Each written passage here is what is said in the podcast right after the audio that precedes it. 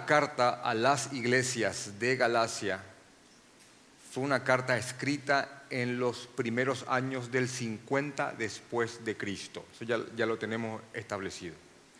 ¿Y qué estaba pasando en las iglesias de Galacia? El Evangelio estaba siendo trastornado, el Evangelio estaba siendo atacado. Y estaba siendo atacado de la peor manera, estaba siendo atacado desde adentro, en su seno. Se habían introducido personas en la iglesia y, le doy un énfasis a esto muy fuerte, no era, no era un ataque externo, diametralmente opuesto, sino que se habían introducido personas, falsos hermanos en la iglesia y habían pervertido el Evangelio agregándole cosas de tal manera que aunque parecía el Evangelio y en gran parte sonaba como el mensaje de los mismos apóstoles, estaba adulterado al punto tal que ya se había convertido en otro Evangelio. Ese era el contexto. Así que nunca olviden que la carta a los Gálatas, a nuestros hermanos en las iglesias de Galacia, es una carta en defensa del Evangelio. Así que lo que Pablo hace, defiende y define el Evangelio para que los hermanos se mantengan firmes en la gracia del Señor, de nuestro Señor Jesucristo. Así que Pablo estaba sorprendido de que tan pronto, tan pronto nuestros hermanos habían desviado para eh, elegir, para, para seguir un evangelio diferente, que es lo que está en Gálatas capítulo 1, versículo 6. El verso que lo vamos a leer siempre. Estoy maravillado de que tan pronto os hayáis alejado del que, del que os llamó por gracia de Cristo para seguir un evangelio diferente. No que haya otro, sino que hay algunos que quieren pervertir, que quieren corromper el evangelio del Señor Jesucristo. Esto, esto era tan, tan, tan grave que inclusive Pablo pronuncia una maldición si es que alguno predica otro evangelio diferente. Y en la maldición hasta se incluye a sí mismo, porque él dice, si viene algún ángel del Señor o aún uno de nosotros predicando otro evangelio que el que le hemos predicado, maldito sea aquel y maldito sea todo aquel que predique otro evangelio. Son, son, la palabra es anatema.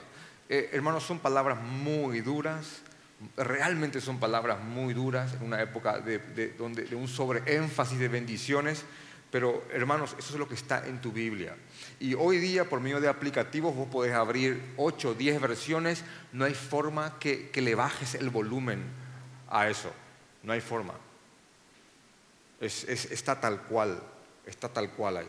Así que se había metido este falso evangelio y había trastornado inclusive el comportamiento de aquellos que eran líderes en la iglesia del Señor en aquel momento, incluyendo Pedro y Bernabé, que eran compañeros del apóstol Pablo.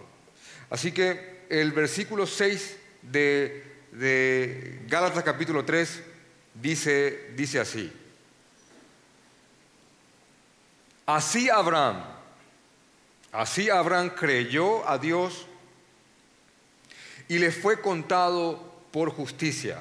Sabed por tanto que los que son de fe, estos son los hijos de Abraham. Y la escritura, previendo que Dios había de justificar por la fe a los gentiles, dio de antemano la buena nueva, el Evangelio, la buena nueva a Abraham, diciendo, en ti serán benditas todas las naciones. De modo que los de la fe son benditos con el creyente, y esa palabra atiendan muy bien, con el creyente, no es el obrante, sino que con el creyente Abraham porque todos los que dependen de las obras de la ley están bajo maldición, pues escrito está maldito todo aquel que no permaneciera en todas las cosas escritas en el libro de la ley para hacerlas. Y que por la ley ninguno se justifica para con Dios es evidente, porque el justo por la fe vivirá, y la ley no es de fe, la ley no se basa en la fe, sino que dice, el que hiciere todas estas cosas vivirá por ellas. Cristo Jesús. Cristo nos redimió de la maldición de la ley, hecho por nosotros maldición, porque está escrito, maldito todo el que es colgado de un madero, para que en Cristo Jesús la bendición de Abraham alcance a los gentiles, a fin de que por la fe recibiésemos la promesa del, con mayúscula, Espíritu. Fin de la cita que vamos a leer a leer hoy.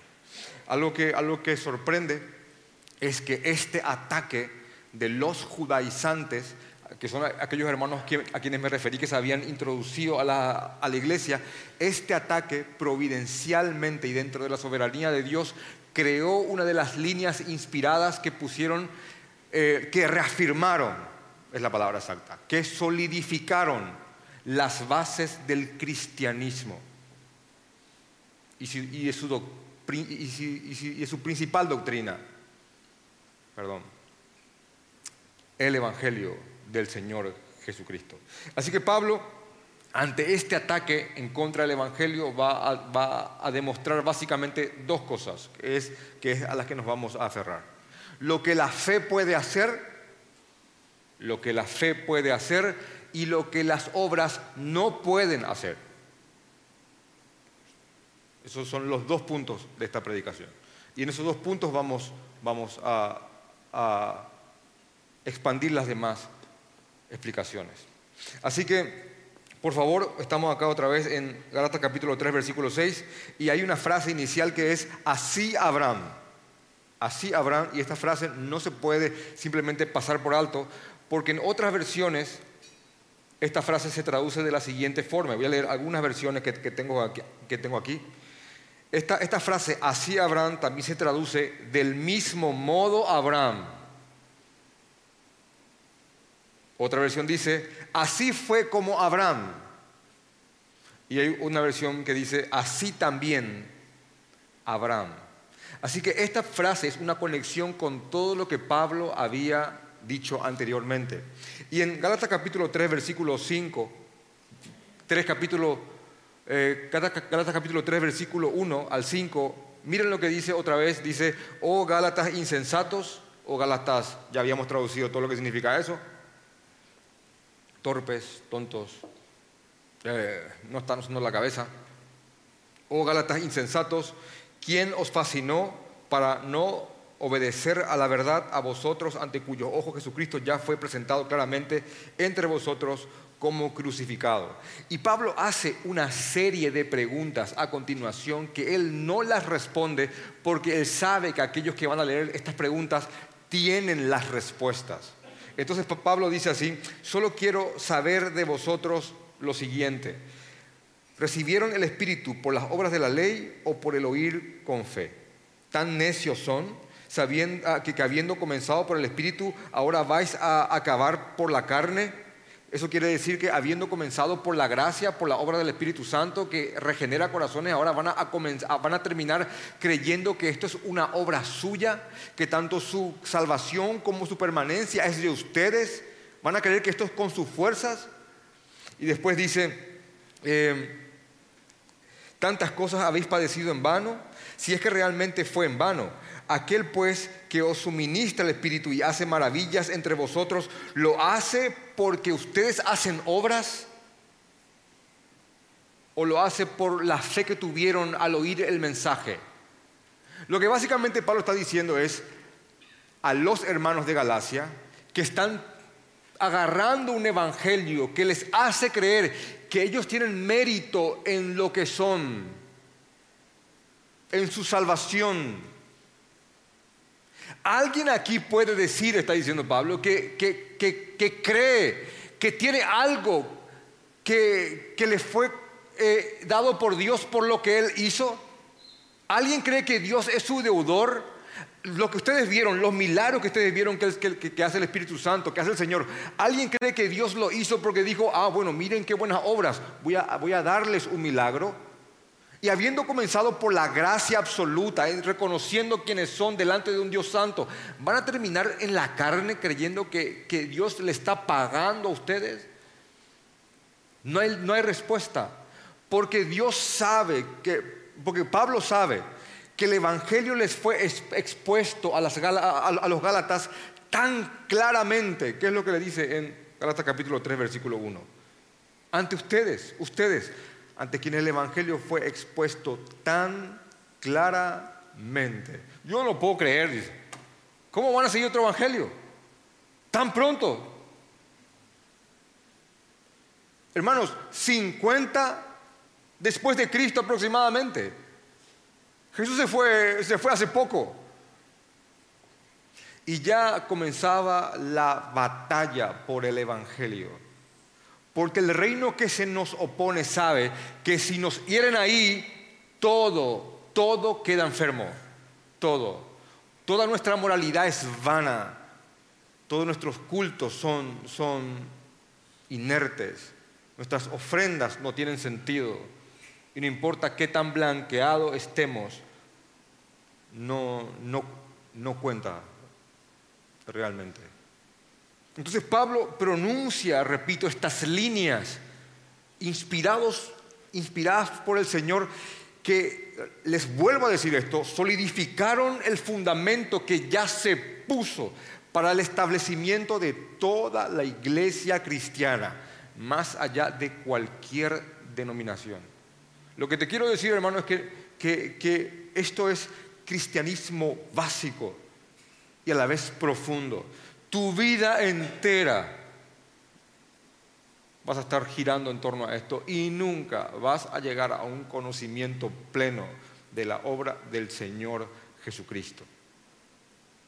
Tiene todo que ver lo, que estamos leyendo ahora para que sea puesta en su contexto, porque estos judaizantes, y como su nombre lo dice, es decían los no judíos, o sea nosotros, o los gentiles, no les basta con creer en Jesús. Ellos tienen que judaizarse tienen que circuncidarse y tienen que guardar el Antiguo Testamento como lo guardamos nosotros. Si ellos no hacen eso, ellos no son salvos. Y eran muy, muy orgullosos de su arraigo, de su abolengo, de, de sus antepasados, comenzando por Abraham. Entonces, Abraham, entonces Pablo va a ir a Abraham. ¿Por qué? Porque así, miren, miren, miren esto. Me la mandaste, te la devuelvo. ¿Por qué? Porque el reino opuesto sabía, sabe que el Evangelio es donde tiene que atacarnos. Repito, si no hay Evangelio, hermanos, no tenemos nada. Entonces, ¿saben qué hace Pablo? Inspirado por el Señor. Está bien, no voy a discutir si hay que bañarnos varias veces, comer cerdo o no comer cerdo, o, o guardar tal día o no. Voy a atacarle en la médula. Voy a atacarlos en la médula de su herejía, de su mentira. ¿Por qué? Porque el padre, el patriarca, el, el iniciador tradicionalmente reconocido por todos ellos del judaísmo es Abraham. Y dice, dice Pablo, está bien, vamos a ver cómo, cómo fue justificado Abraham. Y a partir de ahí, todo cae.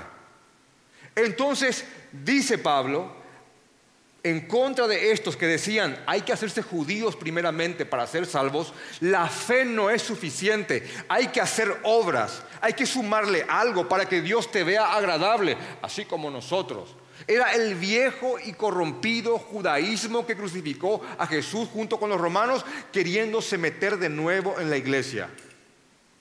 El hombre y sus méritos reclamando algo que cree que le pertenece que deambula por ahí de vez en cuando, buscando en quién meterse, haciéndole creer que tiene algún mérito por alguna cosa que hace y que puede reclamar algo porque cree que se lo merece. Es, ese, ese, ese atisbo de naturaleza caída que siempre está rondando por ahí en sus distintas versiones, mi hermano. Está ahí, aquí con los judaizantes. Entonces, Pablo dice, está bien, vamos ahí. Hermanos, ¿alguien puede decir acá que Dios le ha pagado algo? ¿Que Dios les deudor? Entonces él dice, así también Abraham. Miren cómo Abraham fue decretado justo delante de Dios, sin culpa, sin pena. Cómo fue visto como un hombre recto delante de Dios. Miren, entonces dice, así también Abraham, del mismo modo Abraham eh, así fue como Abraham, y la frase es, así Abraham creyó a Dios y le fue contado por justicia.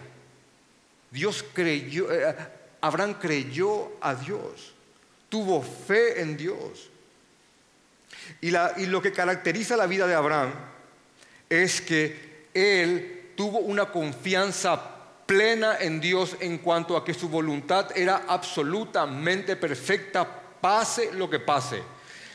El consuelo que me da Abraham es que a lo largo de la vida de Abraham uno puede ver que él tuvo pruebas de su fe y tropezó varias veces, pero a lo largo de su vida uno ve un hombre que regresa siempre a la confianza del Señor.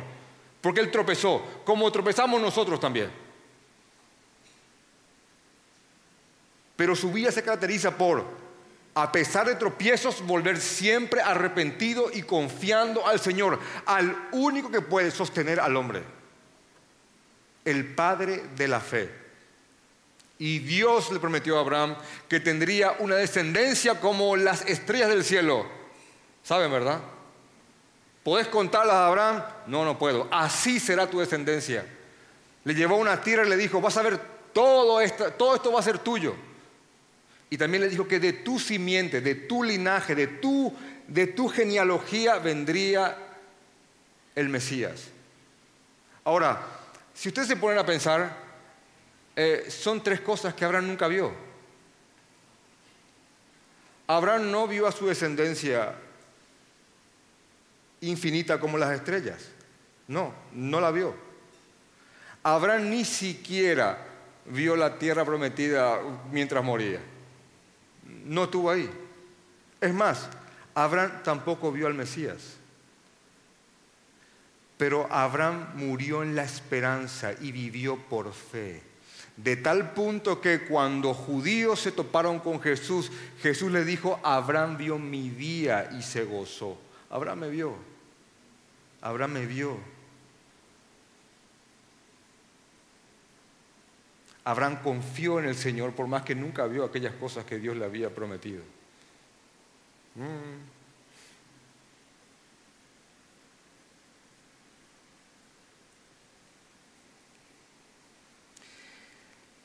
Entonces dice, así creyó Abraham, así fue como Abraham creyó a Dios y le fue contado por justicia. Sabed por tanto, y acá está, los que son de fe, estos son los hijos de Abraham. ¿Vieron eso?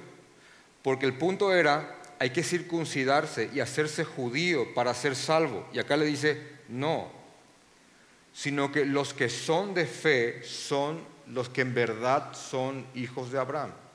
Es más, Él les estaba mostrando a ellos que el orden que estaban estas personas manifestando era erróneo, porque Abraham no se circuncidó y fue decretado un hombre justo, sino que él creyó a Dios y ahí fue establecido justo delante de Dios. Y 14 años después se le da la señal de la circuncisión. Entonces él básicamente le dice, ¿qué fue primero? ¿La fe o la circuncisión? Y ellos sabían que primero él creyó, dejó su tierra y 14 años después que se le hizo la promesa de, la simiente de que, y de que él vendría el Mesías, Dios le da la señal de la circuncisión como una señal de un pacto con él y con un pueblo que Dios establecería en un momento determinado para diferenciarlo de las demás naciones paganas. En Jesús, en Jesús, la fe es esa circuncisión de corazón. De hecho que ni en el Antiguo Testamento la circuncisión simbolizaba algo, algo eh, eh, manifestaba algo como misterioso y sobrenatural. Era simplemente el símbolo de lo que alguien creía. Por eso dice Pablo en Romanos que son verdaderamente judíos los que no están solamente circuncidados por fuera, sino que también están circuncidados en su corazón. Básicamente, si estás circuncidado por fuera, pero no representa lo que hay en tu corazón, estás circuncidado en vano. Eso también se puede traer al cristianismo en muchas cosas que practicamos. Entonces, Pablo le, dice a, a los hermanos de Galacia, hermanos, sepan, tengan en cuenta esto, que los verdaderos hijos de Abraham son los que tienen fe como él tuvo. Sabed por tanto que los que son de fe, estos son los hijos de Abraham. Y la escritura, previendo que Dios había de justificar por la fe a los gentiles, ya Dios sabía. La escritura que fue inspirada por Dios, previendo, ya lo vio antes, previendo previendo que los no judíos, los gentiles, habían de ser justificados, perdonados por Dios, por medio de la fe, dio de antemano la buena, la buena nueva a Abraham diciendo, en ti serán benditas todas las naciones. De modo que los de la fe son bendecidos con el creyente, no el circuncidado, sino con el creyente Abraham, con aquel que creyó en Abraham. Entonces lo que Pablo primeramente va a hacer es lo siguiente, va a mostrar lo que la fe puede hacer. Y la fe es la única forma en la que el Señor puede perdonar a alguien, perdona a alguien.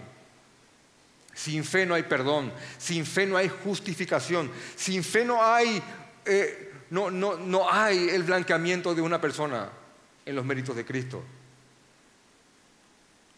Solo la fe y nada más que la fe. Absolutamente, hermanos. Entonces, Pablo estaba hiriendo a estas personas en el corazón de su falso mensaje.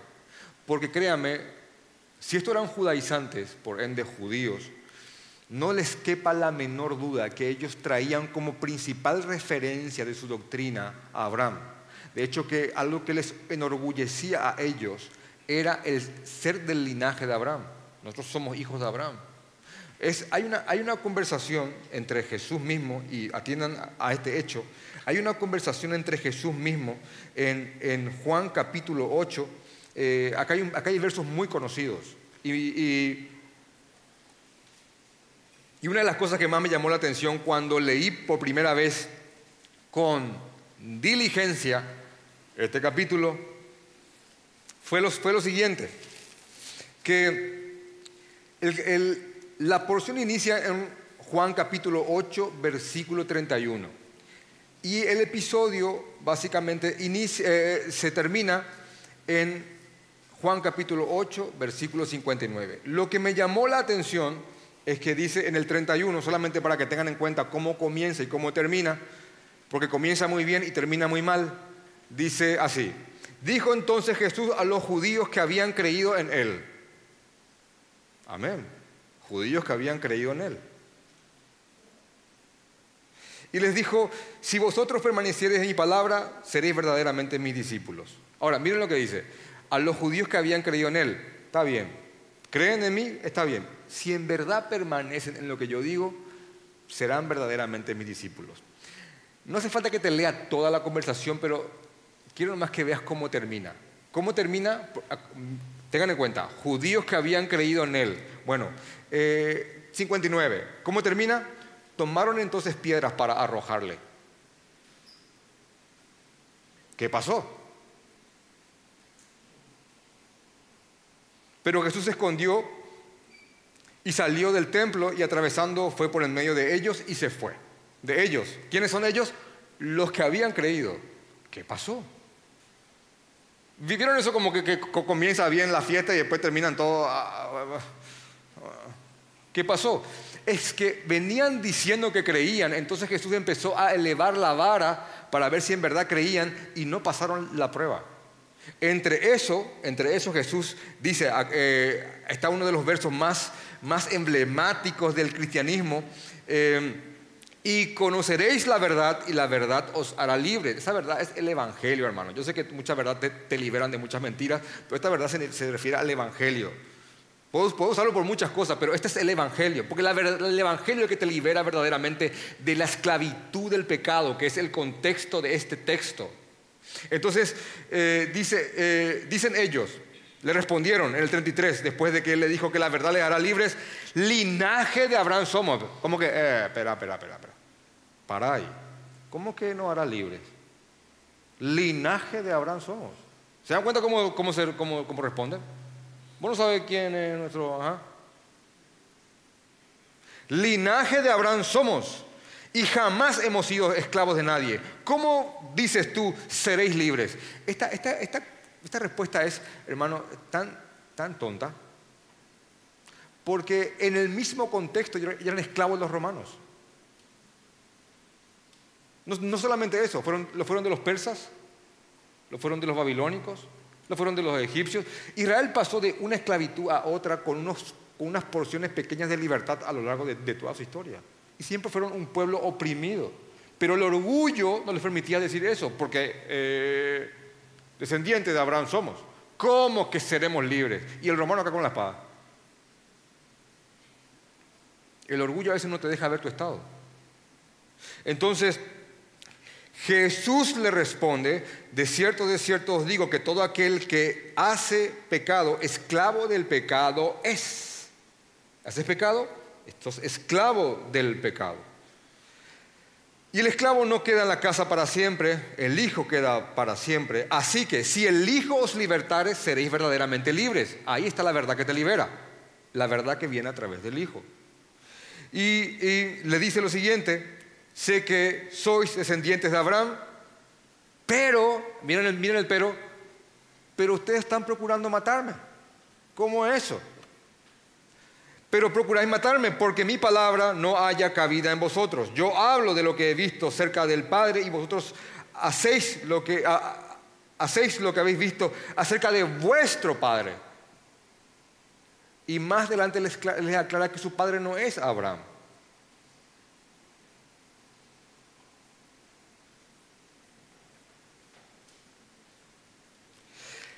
Respondieron y le dijeron, nuestro padre es Abraham, basta ya. ¿Entienden? Como que somos hijos de Abraham. Y Jesús le dice, ah, si, si en verdad el padre de ustedes fuese Abraham, ustedes harían lo que él hizo, y fue creer. Y su palabra, y mi, y mi palabra tendría cabida en ustedes, pero ustedes están tratando de matarme. Entonces ellos sacan los, trapos sucios diciendo, ah, nosotros no somos nacidos de fornicación. ¿Quién nos, eh, cree que no sabemos lo que pasó, lo de José y María? ¿Mm? Pues los chicos, ¿eh? Ahí se puso fea la cosa, ¿eh? Creyeron arriba. Entonces Jesús les dijo, si vuestro Padre fuese Dios, ella eleva la vara ciertamente me amaríais. Porque yo de Dios he salido y he venido, pues no he venido de mí mismo, sino que Él me envió. Y hace una pregunta y responde, ¿por qué no pueden entender mi lenguaje? Porque ustedes no pueden escuchar mis palabras. Vosotros sois de vuestro padre, el diablo, y su voluntad ustedes quieren hacer. Wow. 31. Entonces, dijo Jesús entonces a los judíos que habían creído en él, pero en verdad no creyeron. Y después la conversación va y viene, y ahí él le dice que, que él vio a Abraham, que Abraham vio su día y se gozó, y cómo termina todo, entonces tomaron piedras para arrojarle. ¿Saben lo que está haciendo Jesús acá en armonía con, con, Gálatas capítulo 3? Les está explicando a los mismos judíos que los verdaderos hijos de Abraham no son los simplemente circuncidados, sino, sino que son todos aquellos que tienen la fe que tuvo Abraham, aquellos que creyeron en el Señor. El que cree, el que tiene fe, fe en el sacrificio de Cristo, no fe en la fe. No, no, yo tengo fe que todo cambiará. No es, que, no, es fe de una mente positiva, es fe en Jesús, fe en Dios, fe en el sacrificio expiatorio suplantativo del Señor Jesucristo. Ya el Señor dio de antemano la buena nueva a Abraham, el Evangelio a Abraham, porque sabía que en su fe, en esa fe, serían benditas todas las naciones. Porque el no judío es bendito con el creyente Abraham, no con, el, no con, con Abraham el judío, con el Abraham el circuncidado. De hecho que esta es, hermanos, esta es la, esta es la tesis detrás de, de, de Romanos capítulo 4, que dice así, ¿Cómo pues? ¿Cómo Abraham fue perdonado, justificado, tenido como un hombre justo delante de Dios? ¿Cómo pues? Dice Romanos capítulo 4, del 7 al 12. Dice, eh, ¿cómo pues? ¿Le fue contada la justicia estando en la circuncisión o estando incircuncidado? Dice, no en la circuncisión, sino en la incircuncisión, siendo un gentil como nosotros. Hermanos, Abraham fue salvo siendo un gentil. Abraham fue salvo en nuestro estado. Urs, caldeos, bien paganos. Y a partir de ahí, con él inicia el judaísmo y ese pueblo que tuvo un fin determinado, al cual después se les agrega a todos los gentiles, como el árbol que está en Romanos capítulo 9, 10 y 11.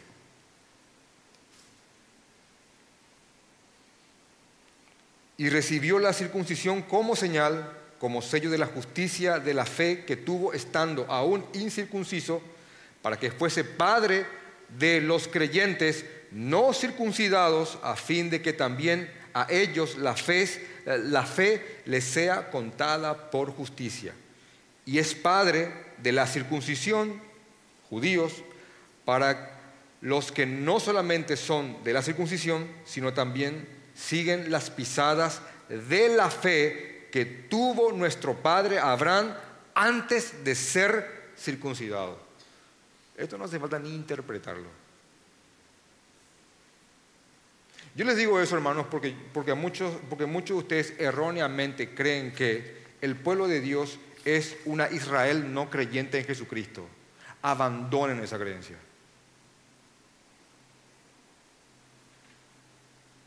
La Israel que no cree en Jesucristo es la Israel de Romanos capítulo, eh, de Juan capítulo 8. La Israel que cree en Jesucristo hoy día es tanto el judío como como el no judío que cree en el Señor Jesucristo. Porque este Evangelio es tanto para judíos como para gentiles. Y no nos avergonzamos de este Evangelio. De hecho que en Romanos capítulo 1, 2, 3 y 4, Pablo hace un despliegue enorme para condenar tanto a judíos como a no judíos. Y que todos están bajo, bajo condenación. Y que ambos grupos necesitan de Cristo. Romanos 3:9, ya hemos demostrado que tanto los judíos como los gentiles están bajo condenación y que necesitan de Cristo. No hay diferencia. Jesús es el único camino. ¿Y saben quiénes son los descendientes de Abraham? Acá está tu respuesta, hermano. ¿Quiénes son? Bueno, de modo que los de la fe, son bendecidos con el creyente Abraham. Inclusive más adelante dice en el 3.29, y si vosotros sois de Cristo, eh, ciertamente linaje de Abraham sois y herederos según la promesa. Hermanos, no hace falta, gentil creyente, que te pongas un kipá y que te compres un shofar y que te judaices para creer que hay una especie de conexión más fuerte con Dios.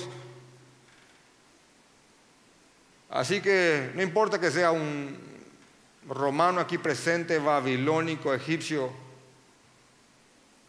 etíope, si crees en Jesucristo, descendiente de Abraham, somos.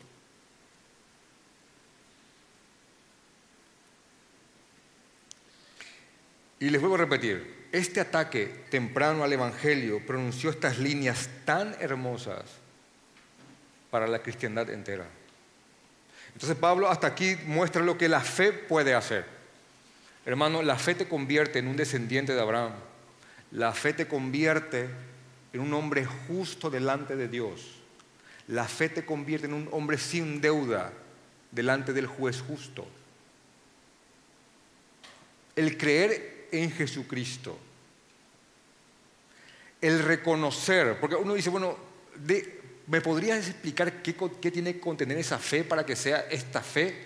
Bueno, primeramente, que reconozcas tu bancarrota de méritos.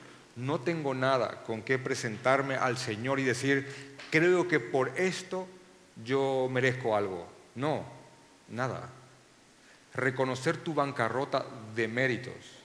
Dos, reconocer que Jesús es el único camino delante del Señor.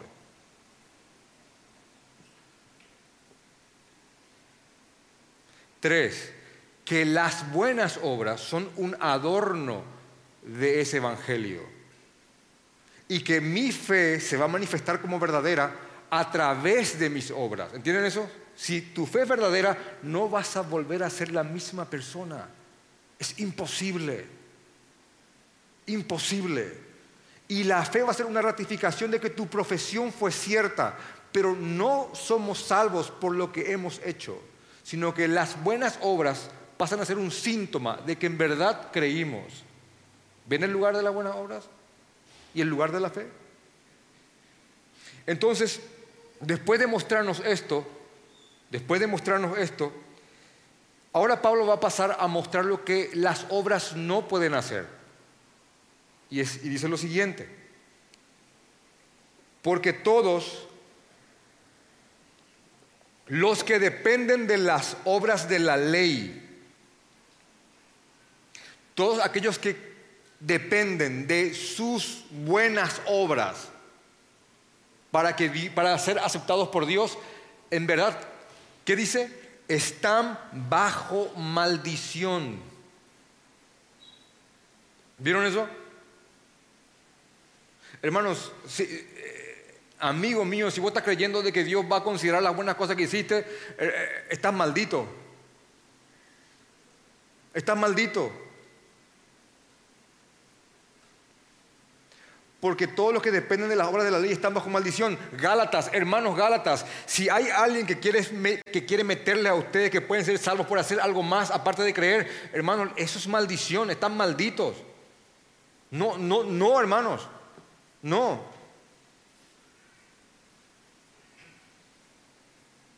Pues escrito está, maldito todo aquel que no permaneciere en todas las cosas escritas en el libro de la ley para hacerlas. Ahora, miren lo que está diciendo aquí. Eh, eh, y acá hay algo complejo que necesito que me prestes mucha atención porque esto es una roca de la cristiandad.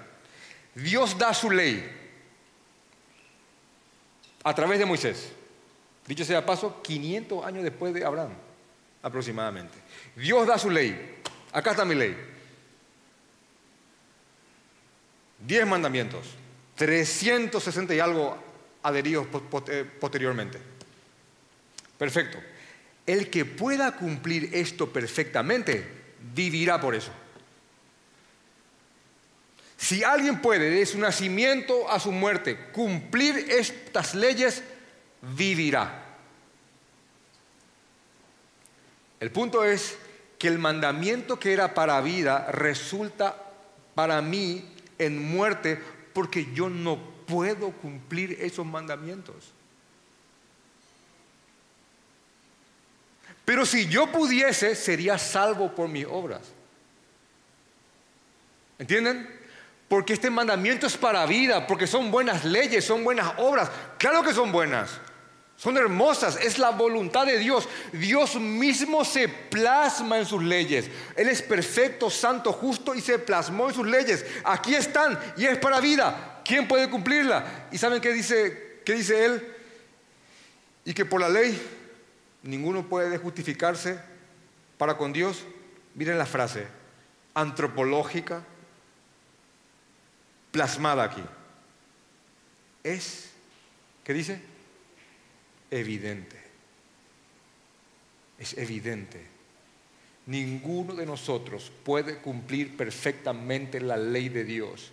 Entonces este mandamiento que es para vida, porque son buenas leyes, termina siendo para mí un mandamiento que me condena y que me mata. Romanos capítulo 3, capítulo 7. Entonces, ¿qué hace la ley al mostrarme mi bancarrota?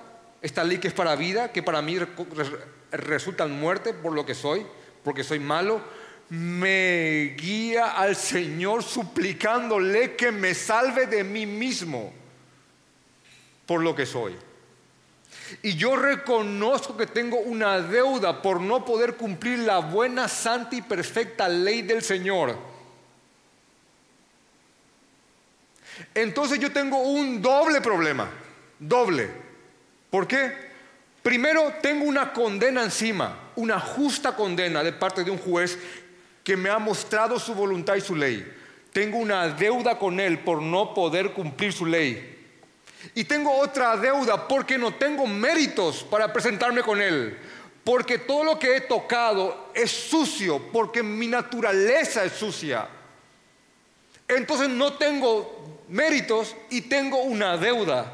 ¿Lo, ¿lo comprenden?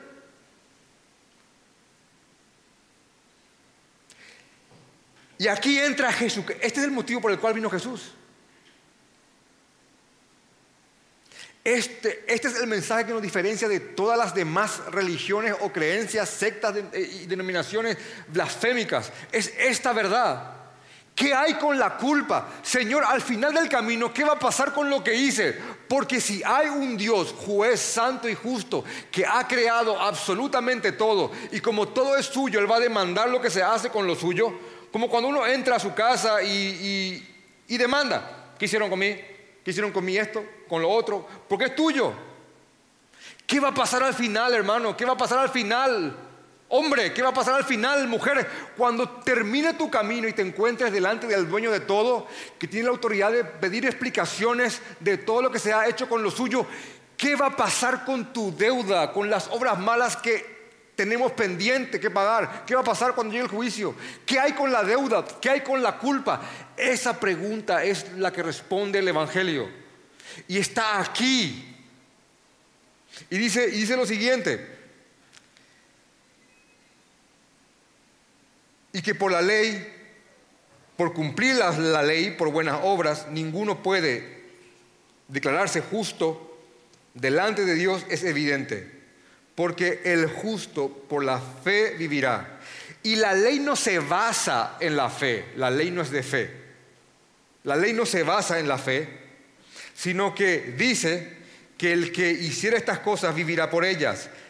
Cristo, pero Jesucristo nos redimió. Esa palabra redimió es una palabra que se toma de la compra de un esclavo.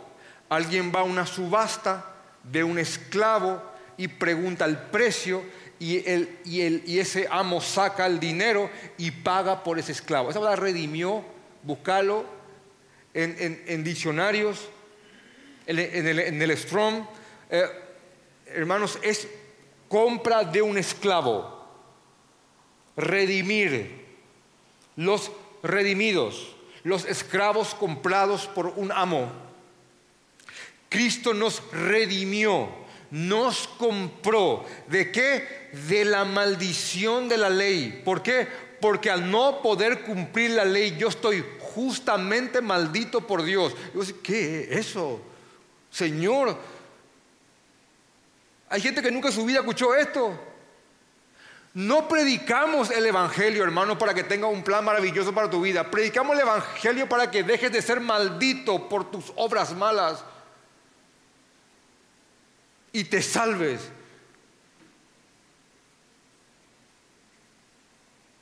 Cristo nos redimió, nos compró, pagó el precio de la maldición que teníamos encima, de la maldición de la ley, hecho por nosotros maldición. Y básicamente esta es la escena. Esclavo del pecado, presente. Maldito justamente por lo que hice, presente. Porque maldito es la condena que yo merezco por lo que soy y por lo que he hecho presente. Viene Cristo y me compra, nos compra. ¿Cuál es el precio? Que seas maldito en lugar de Él. Y Jesús se entrega a esa maldición de parte de su propio Padre. Y el Padre mismo descargó toda la maldición que teníamos nosotros encima en su Hijo Jesucristo. Dice, Cristo nos redimió de la maldición de la ley, hecho por nosotros maldición, porque está escrito, maldito todo aquel que es colgado de un madero. Y quiero leerle una explicación de un, de, un, comentarista que me pareció algo, algo hermoso. En el judaísmo antiguo, dice este comentarista, en el judaísmo antiguo un criminal era ejecutado Y como castigo, este criminal era amarrado a algún poste o colgado de algún árbol, donde su cuerpo se colgaba hasta la puesta del sol, como una representación visible de que lo que había hecho lo ponía en un estado de rechazo de parte de Dios. Y el tal era considerado maldito. Entonces los israelitas tomaban a un asesino, ladrón, estafador, criminal, el que sea, lo, apedreaban, lo ejecutaban y lo colgaban como un símbolo de que lo que había hecho lo había apartado de Dios. Y simbolizaba maldito.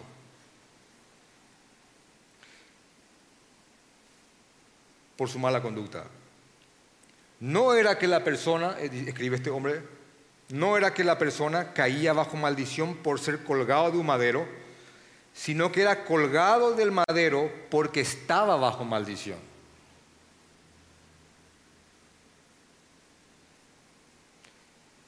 Jesús no fue hecho por nosotros maldición a causa de haber sido crucificado, sino porque cayó bajo maldición al cargar sobre sí nuestros pecados. Y el simbolismo de la maldición de Dios que Él cargó en nuestro lugar es esa cruz. El apartado de Dios por lo que hizo el maldito ahí colgado en el madero. Jesucristo. Y uno dice, pero Él no hizo nada. Pero Él está ahí por mí.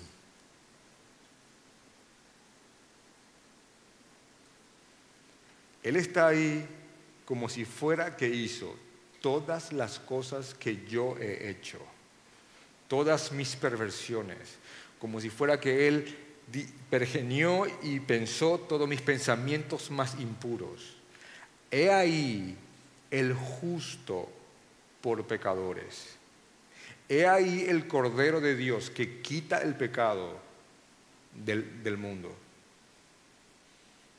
He ahí el corderito que, que, no, que no abrió su boca y como un cordero fue llevado al matadero y el padre hirió a su hijo como si fuera que hizo cada cosa que nosotros hicimos, pagando así nuestra deuda. He ahí la copa que él dijo, si es posible que pase, pero hágase tu voluntad y no la mía. Y si ustedes hacen un estudio de, de Apocalipsis en cuanto a las copas de Dios, es copa de ira, hermanos. Jesús bebió bebió la ira de Dios en lugar de dárnosla a beber a nosotros.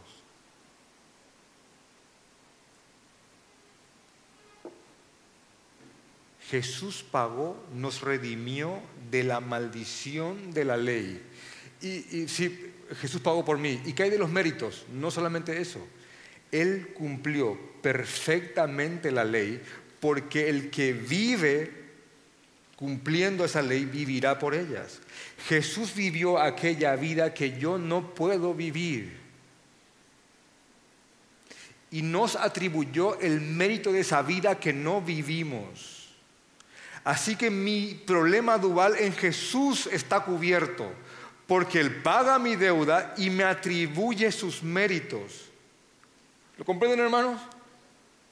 De tal manera que el día que yo esté frente al juez santo y justo, al final de mi camino, nosotros vamos a estar sin deuda porque Él bebió la copa por mí.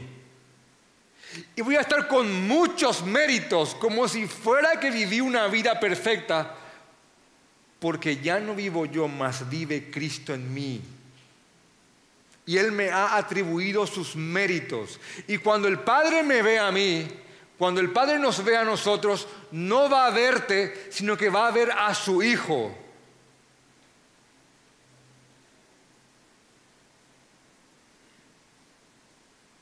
Y Pablo estaba anonadado,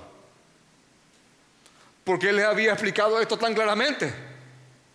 ¿quién os hechizó? ¿Quién os embrujó para seguir un evangelio distinto a este? Y hacerles pensar que tienen alguna, algún ápice de mérito en esta obra. Y por eso escribe al inicio, maldito aquel que predica otro evangelio.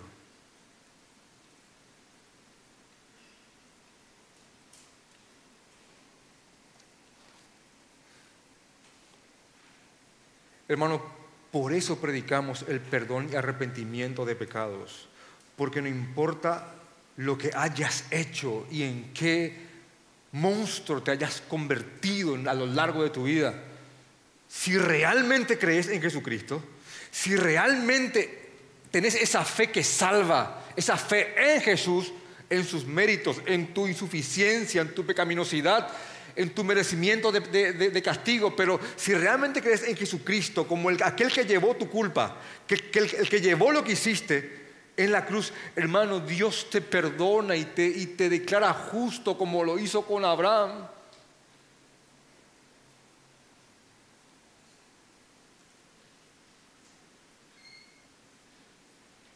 Porque Cristo nos redimió de la maldición de la ley, hecho por nosotros maldición porque escrito está maldito todo aquel que es colgado de un madero. Y para que en Cristo Jesús la bendición de Abraham alcanzase a los gentiles, a fin de que por la fe recibiésemos la promesa del Espíritu. Y una vez más hay un fracaso del reino opuesto, porque queriendo atacar la verdad del cristianismo y el Evangelio terminó provocando que los hombres del Señor escriban líneas que solidificaron y, aclararon aún más la obra del Señor en la cruz. Hermanos, este es nuestro Evangelio. El Evangelio del Jesús maldito por nuestra causa. De aquí se desprende absolutamente todo. Y sin esto no tenemos nada. La iglesia que ha de venir y que va a predicar el Evangelio como nunca antes lo hizo, como una señal antes del fin. Porque algunos están, se están divagando en God, Magog, Rusia, Ucrania, China. Ah, hermano, eh, es verdad, dice guerra y señales de guerra, pero si un día ves un brote de la predicación de esta cruz como nunca antes, ahí sí prepara la valija, porque ya se acaba todo.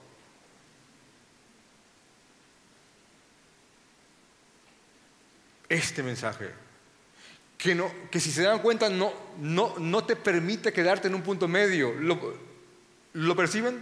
Es un tómalo o un déjalo, es un ríndete o, o, ponte con toda tu fuerza, pero no hay un punto medio aquí. O estás maldito o no estás maldito. O reconocer que Jesús llevó esa maldición o no la llevó. Él es el camino o no lo es. Por eso provoca ira o, o, gozo. Pero nadie queda igual después de la predicación del Cristo en su cruz. Nadie, nadie.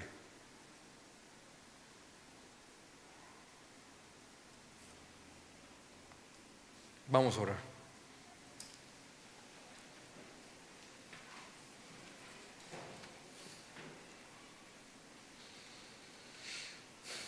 Señor Jesús.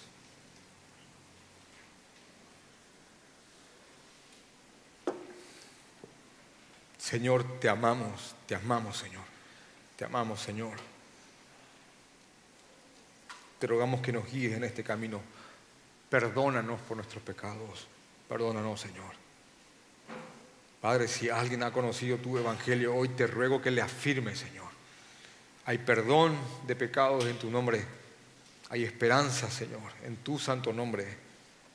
Y todos aquellos que creen son descendientes de, Abraham, tu amigo, aquel que apartaste de entre gentiles.